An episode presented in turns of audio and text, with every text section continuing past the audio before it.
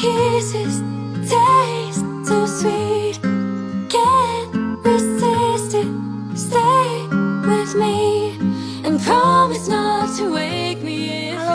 好，欢迎收听新一期的出逃电台，我是小乐。我是哈刺，哎，我们去年其实也录过一个一样的主题，因为那一期大家的反响很好，就是我们在春节期间，大家不是过一个休闲的假期嘛？那是不是假期的时候可以看点啥、吃点啥、玩点啥？嗯，那除了吃好吃的，那是不是咱得搞点精神文明建设，让大家就两手抓，两手都要硬？你可能都忘了吧？这一期我们放完之后，这周就要过年了，哦我们这里应该祝福祝福一下，对，就提前祝大家新年年快乐。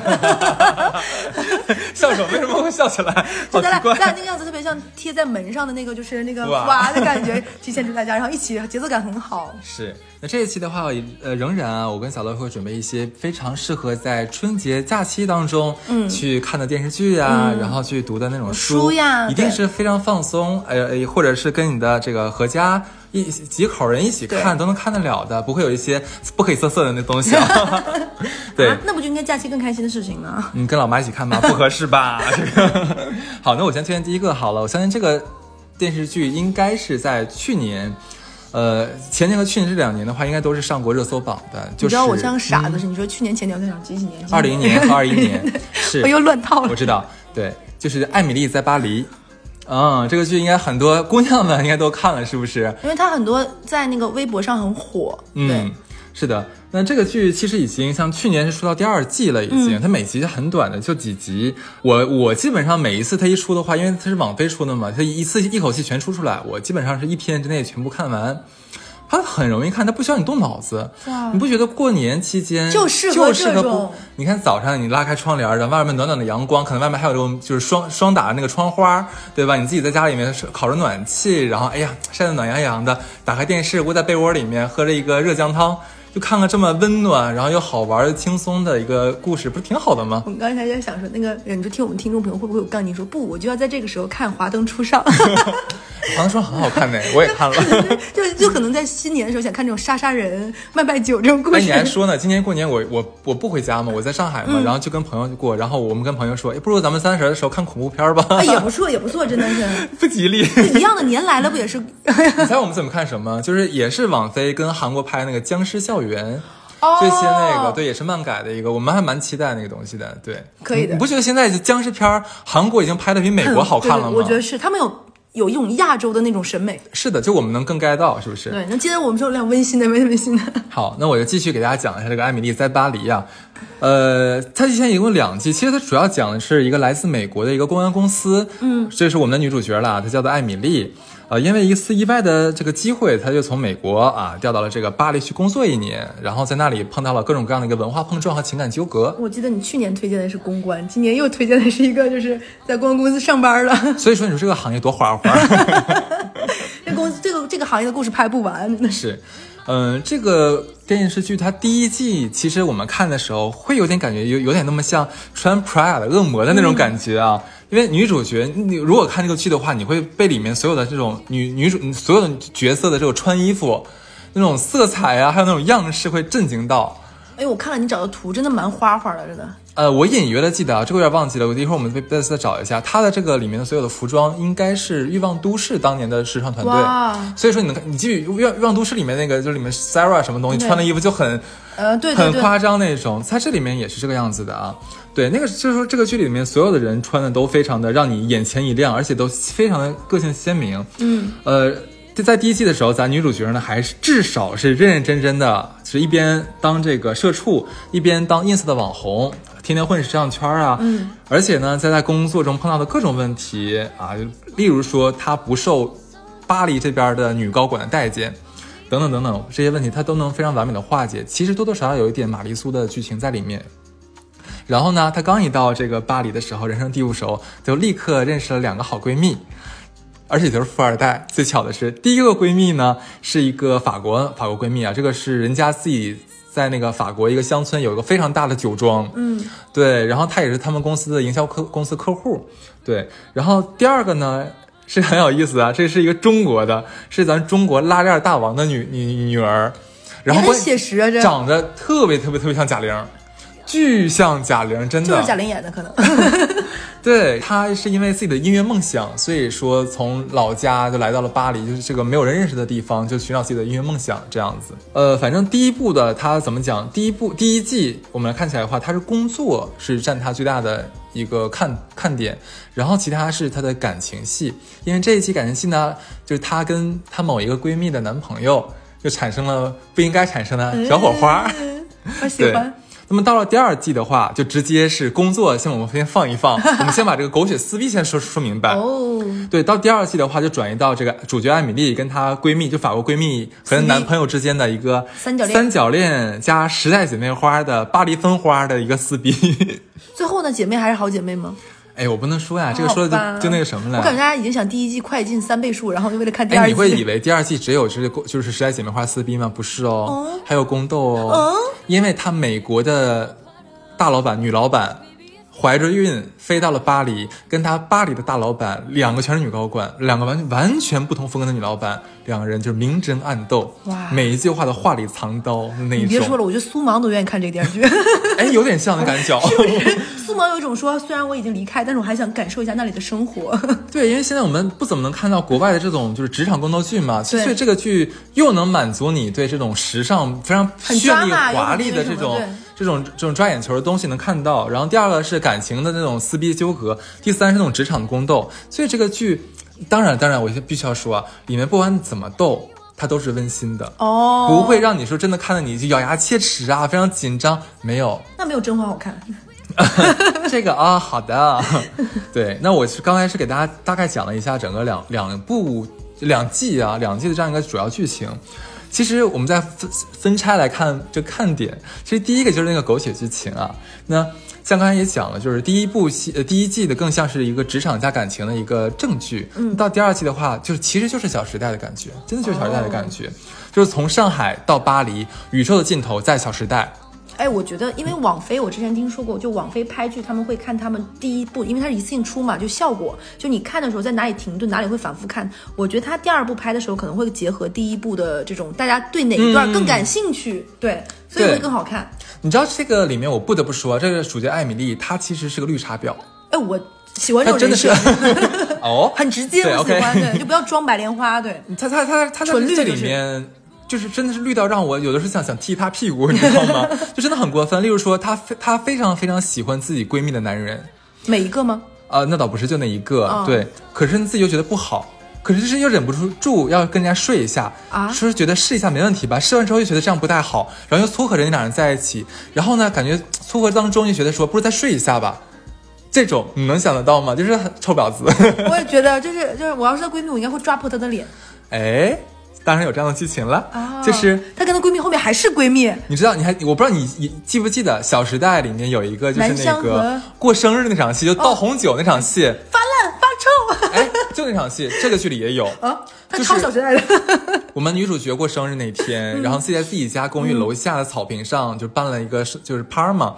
她这个女闺蜜呢，就上楼帮她取酒还是取什么东，呃，应该是取酒的时候，就不小心看到了就是她男朋友送给这个女主角的信物，因为那个那个东西一看就是不是随便送人的嘛。下来之后呢，就有这样一个一个剧情啊，就是那个闺蜜就说啊，我也想祝一杯酒，敬我们的女主角艾米丽。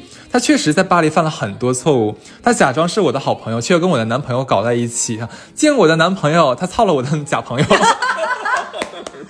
说完，立刻把酒杯啪摔碎，然后转身就走。哎，这个就很就很抓嘛，但看起来又很爽呀，对吧？啊，对啊，对啊，而且啊，我跟你讲，艾米丽还没有把这个闺蜜男朋友这段孽缘解决掉的时候，又在法语课上邂逅了一个金融男，从这个一夜情就发展到了正式约会。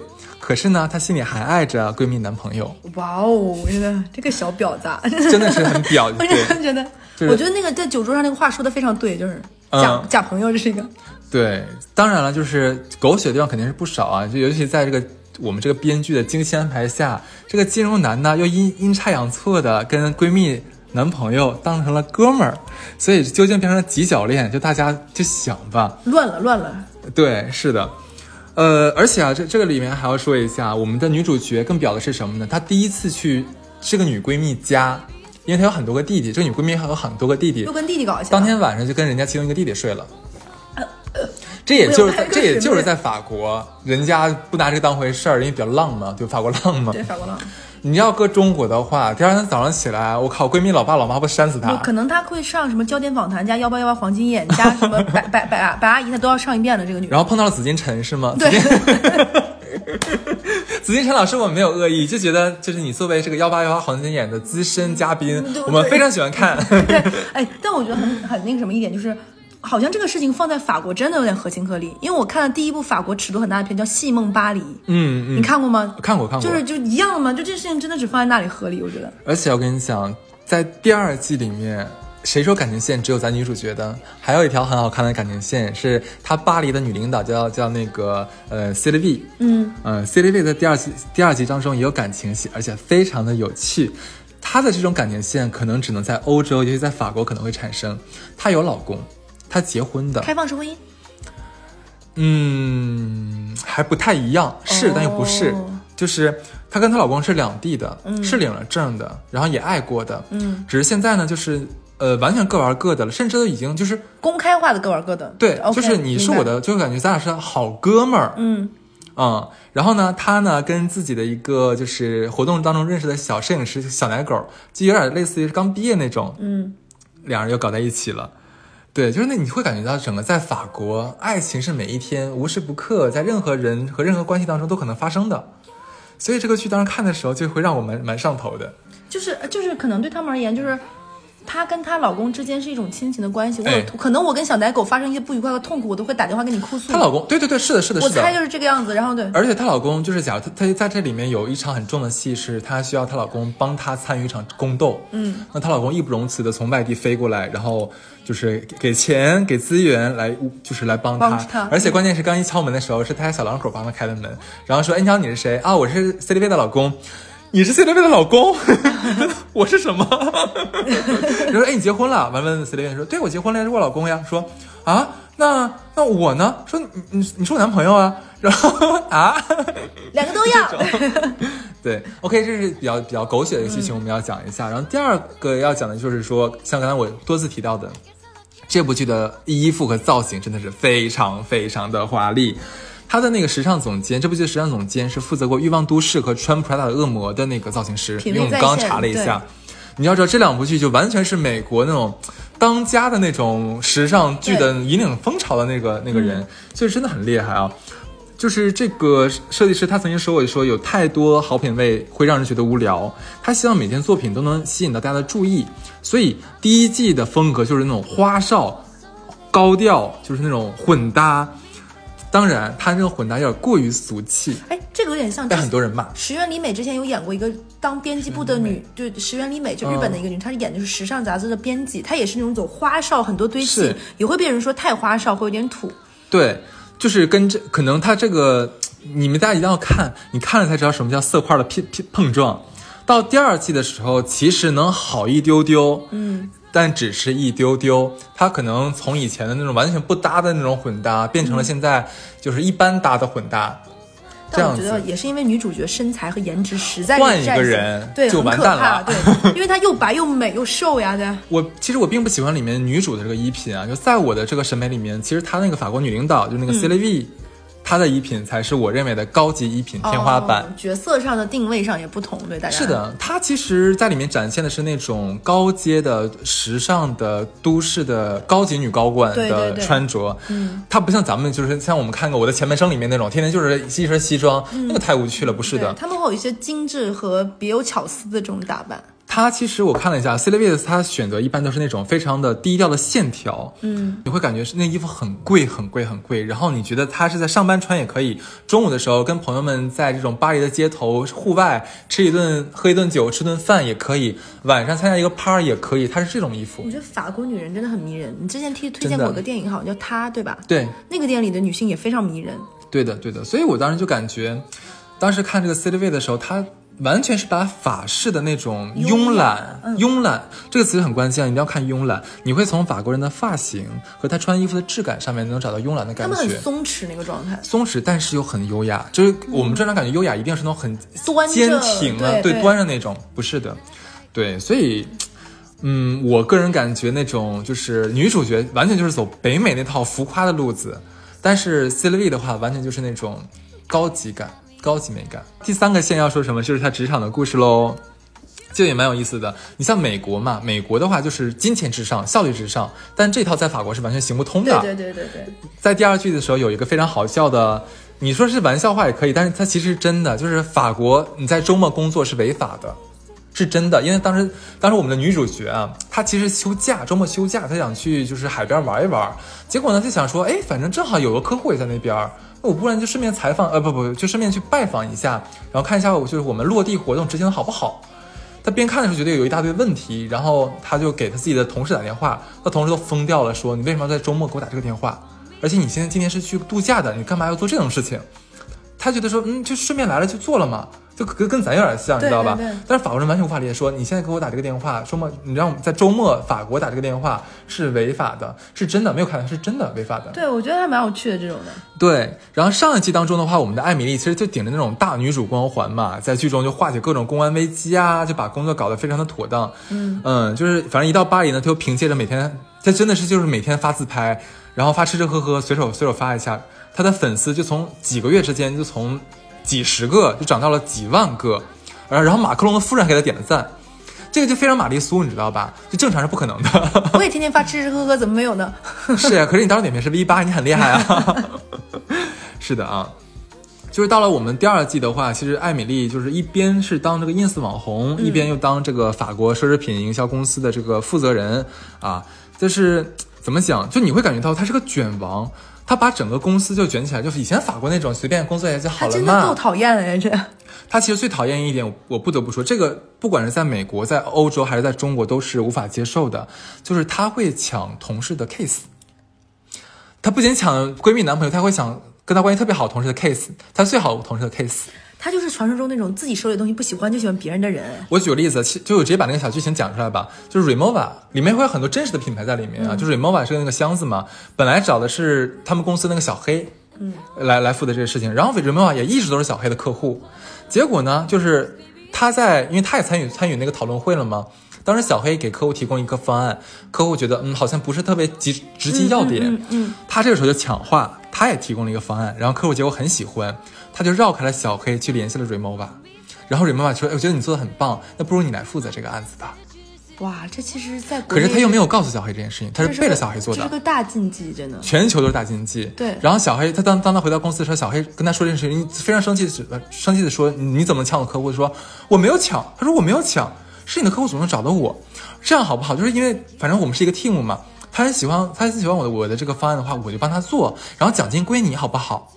够表，但是你觉得这可能吗？那以后这个客户就变成他的了呀，对啊大客户好吗？这个绝对不行的呀，对啊，对吧？就有点过分这种。对，所以在这一季里面，就是不管是那种感情啊，还是说是这种工作呀，其实都是很有看点。就是真把女主塑塑造成一个不招人喜欢的众矢之的呢。可是你看这个剧的时候，你会觉得说，她就是想，她就想成为一个万人迷，她就是希望每个人都喜欢她。可是她做的事情就都是招人烦，招人膈应。对，就每次就我是那种能看得清的，我真的每集都想扇他，你知道吗？个臭婊子！可是真的很好看，很温馨哦。对，哦，里面友情也很好看。友情的话我就不多讲了，大家去去看一下吧。如果全讲的话，看的时候就可能没有新鲜感了。而且而且而且，这部剧这部剧还被法国观众们吐槽，强烈吐槽，是为什么？就是法国人很作，你知道的，对。他们是期待，就是从这部剧能看到那种外国人体现出法国那种不同的侧面。嗯，但是呢，因为这部剧把法国拍得太美好了，就无限的吹捧巴黎，嗯，导致了法巴黎人民不开心，说你们这样不客观，哎，真真的好难被取悦，好难啊。对这个蛮有趣的。哎，那你这个推荐讲完了吗？嗯对，。是的，哎，那你推荐完这个，我推荐一个叫做《无穷之路》，就是无穷无尽的那个无穷。这个无穷之路就是怎么说呢？就如果说一句话总结的话，那它是一部香港无线电视台制作出品的，然后主持人叫陈贝尔，然后他的是它是一个讲述，哎，说起来好像有点特别宏大或者是太主旋律的，它是一个讲国家扶贫的一个纪录片。哇哦，对，然后就是它是在二一年的八月份在香港的翡翠台播出的，然后但是它并不是你们想象那种很端着那种，不是的，我这跟大家说真的很好看，因为我确实不是很爱看电视的人。然后它是它那个它在二一年在无线电视台，其实就是 TVB。它是万千星辉的那个颁奖典礼，这个是每年 TVB 都会有很多那种标准的表情包，都是从那里面截出来的嘛。他那个陈贝尔也是凭这个专题及纪录片，他获得了最佳女主持奖项，而且颁奖词又很有趣，大家可以回回看颁奖词。那个颁奖嘉宾说了一句话，他说他特地强调说这是豆瓣高达九点五分的综艺哦，我当时也笑了？对，就就就你想，我当时感觉蛮好笑的一点就是哦，原来。就是他就香港人也看豆瓣是吧？也看这个影评，觉得蛮有趣的。然后我当时也会觉得九点五分这个评价真的很高很高然后他其实最近还获得蛮多内地或者各方面国际的奖项，他也获得了蛮多。我为啥会关注到这个综艺呢？其实是因为这个女主持人陈贝尔，嗯，因为她在一七年左右的时候主持过另外一个纪录片，我是在看另外一本书里面被推荐的，叫做《嫁到世界的边端》。女孩子如果假期蛮空闲，其实也蛮看蛮值得看一看。我非常推荐女性。它讲述的是五个香港的女孩背井离乡嫁到海外的经历，但其实过得大多数都是不那么顺遂和愉快的，可能因为爱情等等什么的。我当时就会觉得哇，这个女主持人非常的真，就她不做作，她丝毫 不做作。虽然我觉得她这几年脸做的有点看得出来，但她特别好的一点就是她特别的真实和共情。她她是设身处地的想去通过这个里面去。他他去探索，他去思考，而且他是完全参与，他的每个这种东西都是小成本的。据说这个《无穷之路》的制作班底就四五个人，钱很少。他是深度参与进去，他并且他本人也是一个就是蛮蛮爱读书、蛮爱学习，很真实，很真实。对，然后他是那种。他很多综艺你会觉得有点就是为了表演或者是形式主义，然后主持人跟他是完全脱节的那种两层皮。你看他的东西绝对不会有这种感觉，他不是照本宣科的。他在这里面，他觉得，我觉得他是带着自己的思考和问题，希望通过这个综艺的制作过程去找到他的答案，或者是说，就算找不到答案，我试图去解开这个答案。他是带着这种的。所以我觉得当时看到那个嫁到世界的边端，后面我听说她可能也离婚了，各方面她的一些感情境遇，我觉得她是一个在人生中不断去思考和成长的女性，我还蛮敬佩的。然后正好那个时候推荐了这部综艺，我就看了。那个我推荐大家看一看，今天不展开。我今天说一下这个《无穷之路》，它只有十二集，一集大概只有二十分钟。它是通过在全国全中国选了大概一些。最具有代表性的非常贫穷的十个这种贫困地区的案例，而且每个案例都不太相同，就各有各的穷法吧。说白了就是，然后分析每个地方采用的不同的扶贫方式，比如说。这种异地的搬迁，换一个地方嘛，或者是说靠这种产融结合、产业扶贫，或者是说扶贫扶志这种教育扶贫，再或者是说这种希望一些企业去深入帮扶等等等等，包括一些现在我们有精准扶贫，或者是那种下乡嘛，大学生等等，他在这个过程中面对了哪些真实的困难和处境，然后。几代人、几十代人，呃，几代人或者几十年的，对，几十年的这种努力，从唐朝就开始了，就是那种他们的付出和努力，然后取得的这个成绩，可能坦白说，这个成绩现在来看，还好像过得也就是将将的。但你要再往前看，这几十年他们是走过来的，你会觉得很受震撼。它里面的拍摄手法其实非常的简单，没有什么很宏大的那种叙事啊，都没有，就是他通过一些精细对比去回顾回顾那种以往生活的条件有多困苦，然后去。去映射出今天其实生活的其实挺来之不易的幸福。我说这话可能大家会觉得很很空泛，对，很高很高很那个什么，其实不是。你看起来完全不会觉得很主旋律，或者是非常的啊很那个什么不会，但你会觉得其实就会让你觉得这些百变是一点点一步步你能看得来的。就是这种变化，然后它一点都不煽情，然后一集就这么二十几分钟，它真实的呈现，它就是客观直白的表达，不会看了让人很揪心，对吧？不会揪心，完全不是，是吧？它也不是让你觉得轻松，你会觉得你在看，就是纪录片该有的效果。我真实的记录了这个人在这个时候是什么状况，也没有什么口号呀，没有什么，就是跟你娓娓道来道来，他不会用那种自上而下的这种俯视的视角看，我就在跟这些人跟这些人对话，他们在做什么样的生活，他们怎么变化，跟他们去谈话，仅此而已。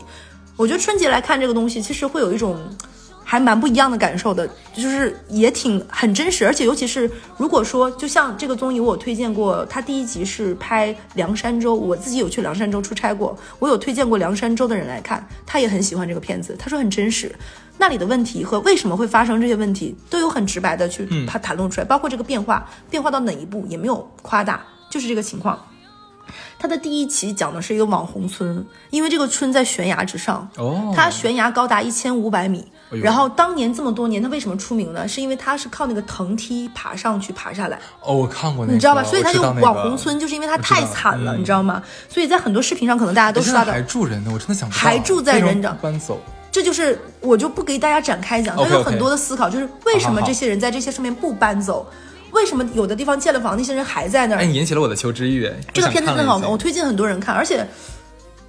你如果你很多人这两年会带着一些也也会就比如说有一些港人他会带着滤镜看我们，我们也会，但你会发现不全是这个样子。这部片子我觉得如果用两个字形容，我觉得要么真实，要么客观，我觉得都很适合。你会看另外一个角度来看现在我们的扶贫带来的是什么样的效果。嗯，然后它里面说那个网红村那个一千五百米的那个悬崖，这些年都是藤梯哦。然后因为这个山体太陡峭了，所以才没有办法修路。嗯肯定会有人问，为啥不修路呢？对不对？有要致富先修路嘛，老话说的。所以从古至今，它跟外界的交流都是靠爬梯。然后大家想象一下，好你 party，所以很嗨啊。所以他们每一次出门，你想一想，其实可能有去无回，就是粉身碎骨，真的是这个样子。OK OK，不好意思。对，然后所以就是他们就你想怎么可能读书？对他们来说，致富读书是非常非常奢侈的，到天方夜谭的那种。他们能够读到小学已经是最高文凭了。之前我记得看过另外一个纪录片，也说他们五点钟出门爬出去，在爬梯的时候，下到山里想去学校都已经天黑了。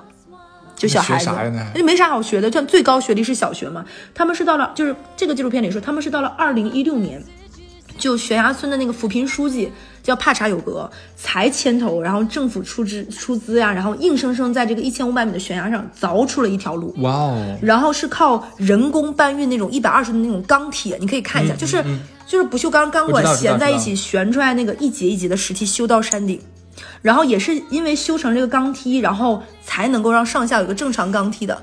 那个陈贝尔的主持人，我记得没有记错，她大概是四十岁左右的年纪，而且是那种你知道港女嘛，就很烈，就很爱健身。是她这么好的身体，爬到山上都已经大喘到不行。你就想想那些人每天都是在这样一个悬崖上去去去爬行，他自己也很震撼到山上。然后也是因为有了这之后，他现在通水通电，也有网络，也有信号了。真好。就是当时有一个很震撼的一幕，就是那个房间，那个陈贝尔说啊，你这你就生活在这样的一个，那个男的说这已经比以前好很多很多了。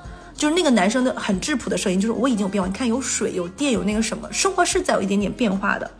它它里面大概是这是第一集的悬崖村，我觉得大家可以一点点看，它是通过不同的扶贫方式，每一集都是。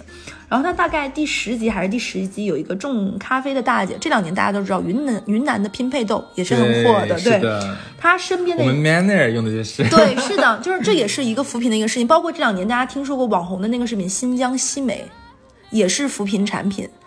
就是，但这个里面没有说啊，就是这个大家其实也是这两年一些变化，让这些你可能很好吃，但是没有被普及，或者在身因为运输各方面也带着，包括新疆的羊肉，包括某些地方的橙子、红枣等等，这都是产业扶贫带来的结果。然后那个当时有咖啡大姐，她说一句话，她说她要让身边的女孩子们摆摆脱封建的这个束缚，勇于就是走出家门，靠双手来有尊严的赚钱。你当时听他这个话从他嘴里说出来，你不觉得是什么口号，或者是很很那个什么很煽情，你就觉得他就是这么闯出来，他也是这么做的，你会觉得特别特别的震撼。大概是十集十一集左右。我前面也说，就是这个女主持人这两年嘟脸嘟的稍微有点过了，就是下巴还是什么，但是但是不妨碍，我觉得她爬天梯的时候，包括她跟别人对谈的时候，她的那个共情，包括她留下来的那个。嗯，就是她她的她流下来眼泪，就是其实真的很戳人。她不是那种就是，哦，是吗？真的吗？我不信，他就 不。她她真的是一个让你会觉得他他真的很好奇，他带着探索。就国内大陆现在有这种扶贫，到底是怎么扶怎么做的？是他其实是有他的思考在里面，而且就正如这两年有另外一个扶贫的电视剧叫做《山海情》，我不知道大家有没有看过，很有名，气年。这两个你对应着看，其实有一种不同的震撼有一点呼应，包括里面的一些扶贫扶志什么的。它片名叫做《无穷之路》，我也觉得很应景，因为扶贫这个路做这件事情，它没有尽头它。这个无穷是一语双关，对，我觉得真的很好，就是你会觉得有种道阻且长，就是一起去努力这种感觉。但是我们看了这个之后，又能感受到我们的扶贫真的是有在不停的是的，是的，进步和改所以变。，所以其实我蛮推荐大家看一下，很好看。嗯，哇，这个好正能量哦！其实我觉得挺好的。对你在假期的时候可以看一下我们整个中华大地上发生的故事，很真实。对，不一样。对，好。那刚才说完了我们比较长知识的东西啊，那我再推荐一个比较治愈心灵的吧。我喜欢。对，这个我会给这个电视剧起一个小标题，叫做“呃，来场心灵大保健。” 是那乔杉肯定爱看。，OK，这个剧的其实是个英剧啊，叫做《万物生灵》。哇，听名字都很好。嗯，哎呀，然后就是这个剧呢，它是已经说到第二季了啊。我我个人真的是感觉这个剧非常适合在春节假期，然后就合家团圆的时候煲的剧。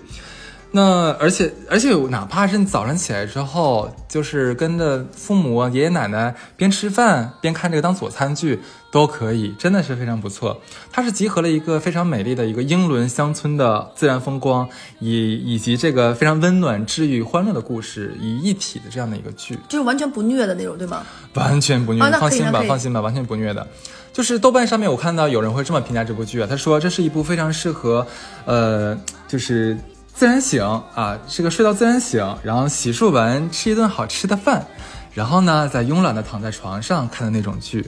也有人说，呃，看起来就像是呼吸了一大口的英国乡村的空气，清新舒爽，还带着那么一点点小优雅。哎，它有点适合那种日子过得很惬意的时候，在在这个惬意里再增加一丝惬意的感觉。是的，这部剧呢，第一季是在二零二零年上映的，一共六集，它每一季都六就六集，就很容易一次啊，性就看完了。嘛，对。对然后第一季豆瓣评分九点三，第二季豆瓣评分九点五，你想想它评分有多高对不对？然后它其实它它是有本书的，这是从书改编过来的。它这个呃万物生灵，它的英文翻译是 All creatures great and small，就是万物既伟大又渺小。嗯，这这个是直译，但是我觉得其实比万物生灵更有更有心灵的冲击力一些。对啊，然后呢，大家想一下这个剧情啊。其实这个剧情我我当时想的时候给大家怎么讲，因为有点难，我不知道大家有没有看去年年底看那个《爱情神话》，就上海那个片儿。其实那个片儿，你说你看完之后，你让你给朋友讲，你怎么讲？它真的就是一个市井生活的一个片段，很很短的，你很难给他，讲是具体是怎么个故事。是的，其实这个剧也是啊，我简单的给大家总结一下。好的，第一季呢，主要讲述的是在那个一九三七年啊，就是个发生在这个苏格兰的格拉斯哥，有一个非常年轻的兽医专业毕业生叫詹姆詹姆斯呃 James，呃，他呢就是特别想当这个兽医，但是呢，在格拉斯哥这种大城市，那个时候其实就没有什么兽医的工作机会。然后呢，家人呢是特别希望给他安排个公务员工作，稳定一点的，让他去那个码头上班。但是呢，他并不想。可是他如果再不上班的话，可能家里也不太好养，继续养他了。就在他马上就是这个梦想破灭之际，他忽然接到了一个来自英格兰东北部约克郡有地方叫做达呃达罗比，就这是一个地方，大家记不记得无所谓。就一个小乡有小乡下这么一个乡间的一个兽医院给他的一个面试邀请。然后呢，在这个风景如画的达罗比，他遇到了一个刀子嘴豆腐心的雇主啊，叫做法南医生啊，然后还有做事非常不靠谱的小弟，就是这个崔斯丁，就是法南的弟弟，嗯，然后还有一个非常聪慧善良的管家老太太啊，叫做那个，呃，就是忘叫啥了 啊，霍尔太太，霍尔太太，对。我们这位詹姆斯呢，就是千里迢迢来到这儿之后呢，其实等待他的，他以为说，哎呀，对这个工作有无限的憧憬，应该很美好。其实并不是啊，因为他们这个他老板这个法南 法南先生做事行为非常的乖张，不着调，他之前已经已经有过 N 个助理了，全都是在很短时间内受不了他，就是辞职了。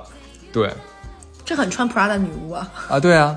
然后呢，就是我们的这这个主角呢，跟这个他老板第一次出诊的时候，就因为经验不足，然后又习惯纸上谈兵，就被他老板就是带冒号的教训了一下。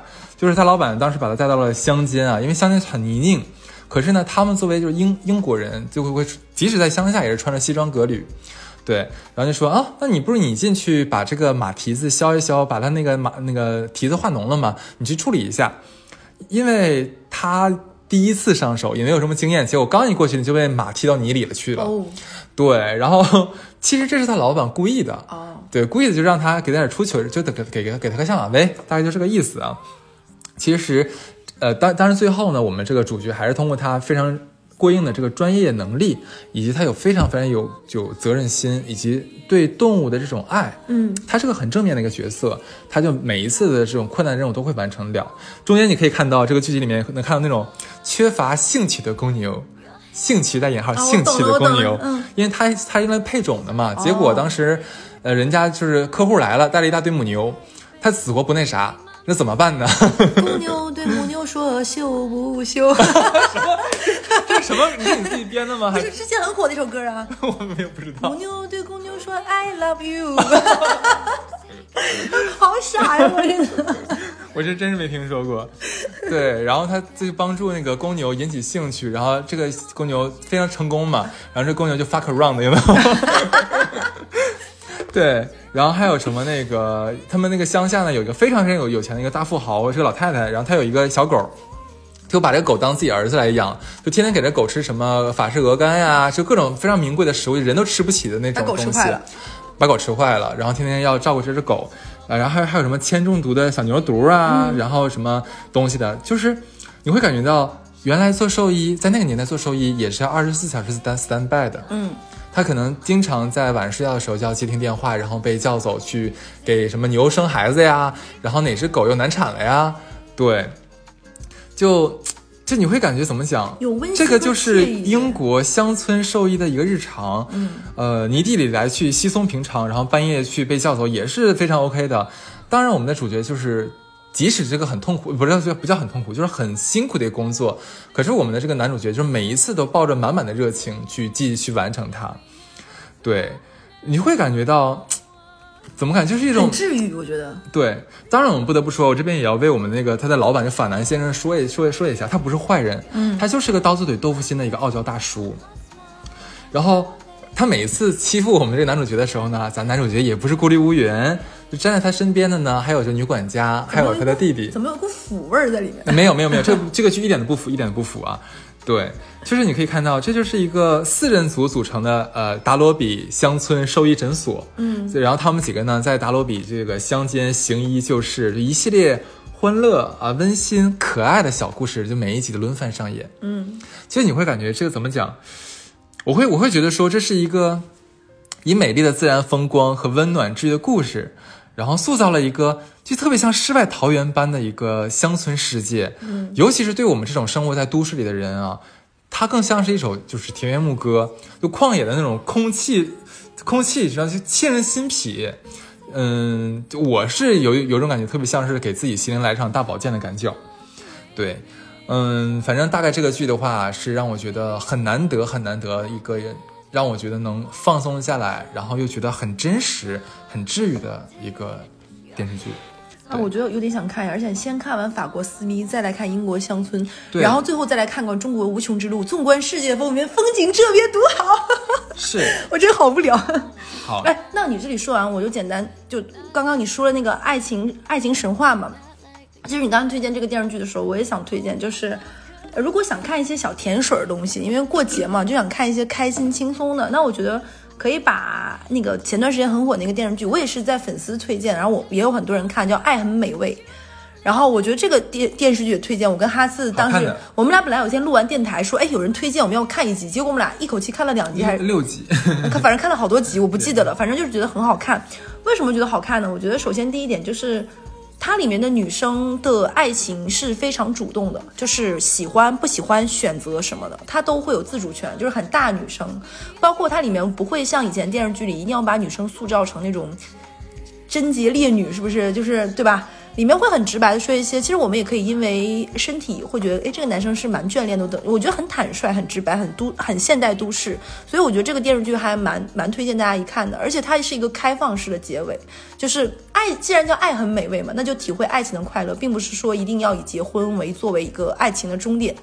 看完这个呢，再看刚刚哈茨推荐的那个《爱情神话》，有一种三个女生从爱很美味的二三十岁到了四十岁岁，对，爱情神话就是讲述几个四十岁的人谈恋爱。为什么我觉得它蛮好看的？就是，呃，我觉得大多数的国内的中年人的爱情片不是爱情，其实蛮势利的，就是咱俩这小身体真的 都咳咳咳嗽，就是他们那个爱情掺杂了很多很。很多的成分，但是这个电影拍的就非常的法式，我觉得就是你会觉得很小资，很上海，可能就是有点点梦幻，但是就是把爱情那份真和纯粹和我就是想要过这样的生活那个劲儿拍出来了，我觉得也蛮有趣，而且它里面非全部都是普通话。是上海话为主的，对。挺有风情的，而且我觉得，因为它上海话加持了它那个电视剧里呃比那个电影里面别样的一个风味，我觉得可以两个对着来看，也是一个蛮愉快的假期。爱很美味好像也就二十集，很对，差不多。每一集也很很短，很快就能看完。对，你推荐完了是吧？嗯我们刚刚推荐的都是电视剧啊。嗯。那这边的话也要推荐大家点儿书。我觉得听到这里听众已经哭了，我们就七天，又要我们改简历，又推荐了一堆电视剧。哎，我真的觉得我们刚刚推荐电视剧，每一个电视剧一天就能看完看完对对很短，真的很哎、我短。把我感觉他，我们把这个就我小的时候有个电视台叫安徽电视台，它有个现在也有，谢谢你。是不不是，就是他当时有个东西叫周末剧场，嗯就一天八集电视剧连放。我感觉我们现在有种感觉，周末剧场。是好，那推荐的这本书呢，叫做《蛤蟆先生去看心理医生》。乍一听这个书名，是不是以为这是给小孩看的低龄幼稚读物，是吧？对像漫画对对，其实不是啊。我推荐这本书给大家，其实是作为这个七天长假里面路上呀，或者说在睡前的这样一个读物。嗯，之前我们的节目，我每一次推荐书，基本上其实都还是围绕着比较轻松，嗯，但是能让大家看完之后感觉有成长的。嗯，这次也一样。这是一本关于自我心理疗愈的一个成人童话。嗯这本书一共就一百九十九页，非常短，真的非常短。很快看完，确实。我基本上是每天只看一小会儿，然后三天就看完了。如果是你过年回老家，然后在路上呀、坐飞机、坐高铁，用这本书打发时间，非常赞。我个人感觉啊，嗯，这本书其实是我非常喜欢的一类书，就是是那种大家小书。哦，大家写的一本非常通俗易懂的小品文小书。对，这个作者是英国非常有名的一个心理学者啊，他出过很多非常有非常棒的心理学的这样的一个论调。这是他其中一本，也是最畅销的一本，因为他是就是把这个呃非常有用的心理学知识，就是变成了一个成人童话的形式展现出来的。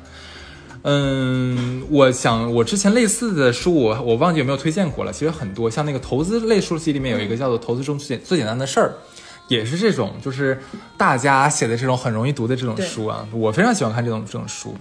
因为我觉得只有大家才能把一些很深奥、很很难以言说的东西，以更为简单和大家好理解的方式来表现出来。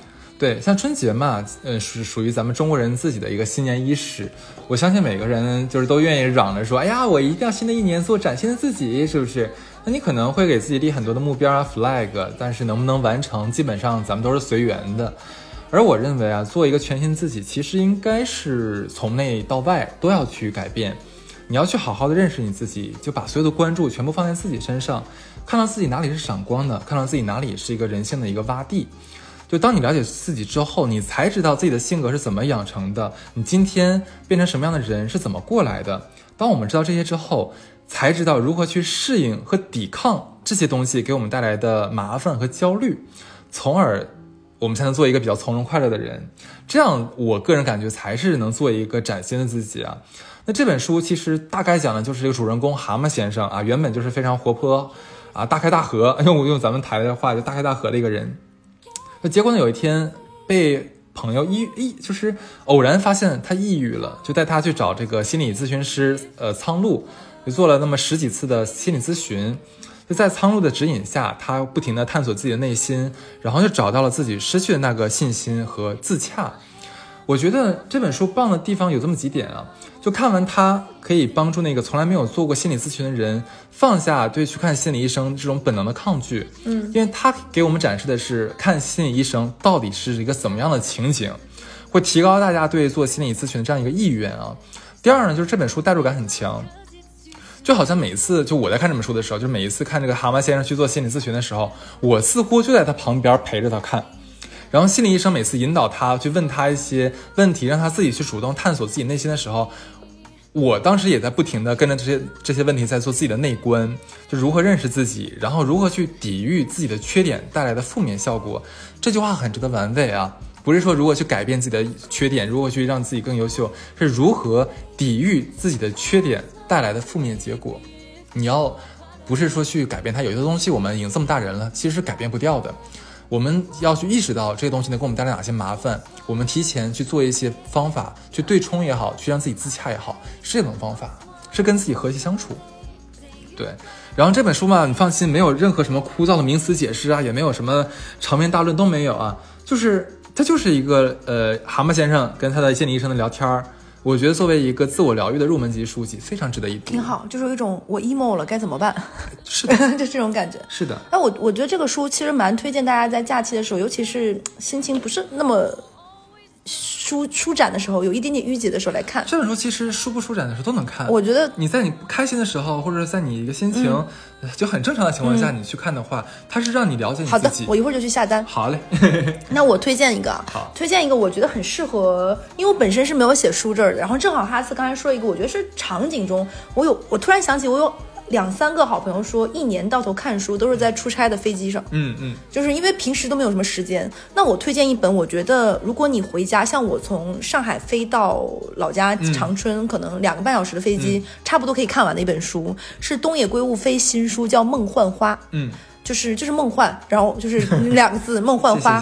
我为什么推荐这本书呢？是因为首先这个书它跟东野圭吾常规的那种推理小说一样，都是这种两两个篇章交织着来讲的，它也是这种故事。但是它推理的，因为东野圭吾是一个推理，只是它中间不大的一个部分，它其实讲人性、讲情这部分其实是它很重的笔墨，所以它这里延续了它，这是他二零一九年的书，它延续他擅长的这部分，然后它回扣了一个很大的主题。我觉得在这里点破就没有意思了。他讲了一个很有趣的一个点，就是说人类的遗产除了有正价值，还有一些东西叫负价值，就是这种负资产的继承下来，我们应该怎么办？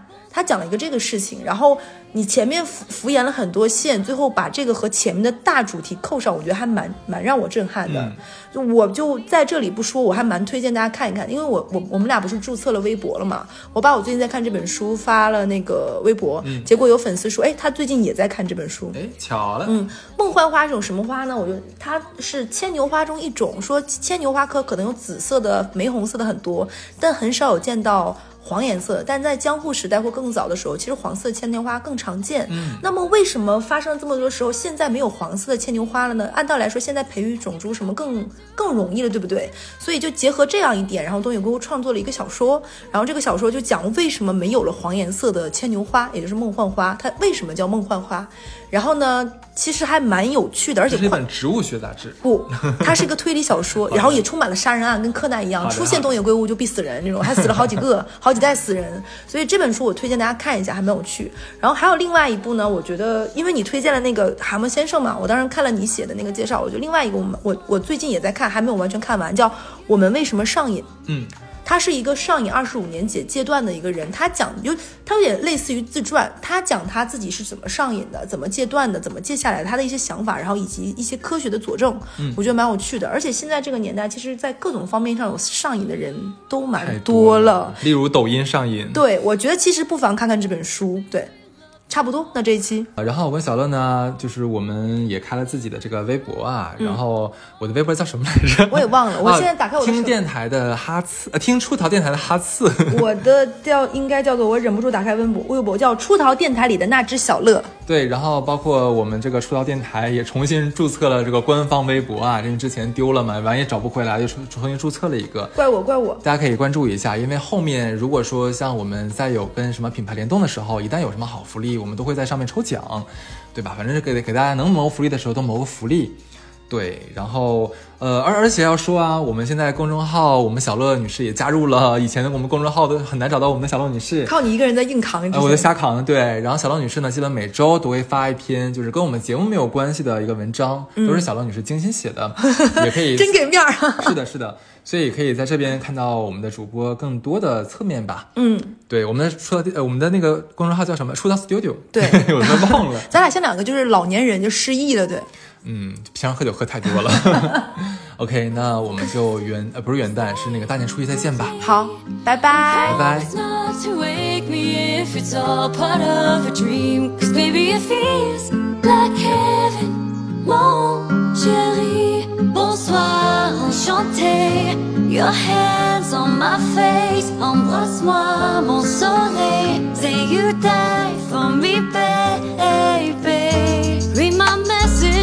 if you want, I don't mind. I'm not like the other girls. You're not like the other guys. Hold me close, cause it's too soon to say goodbye. You're some kind of beautiful, and you got me in the sky.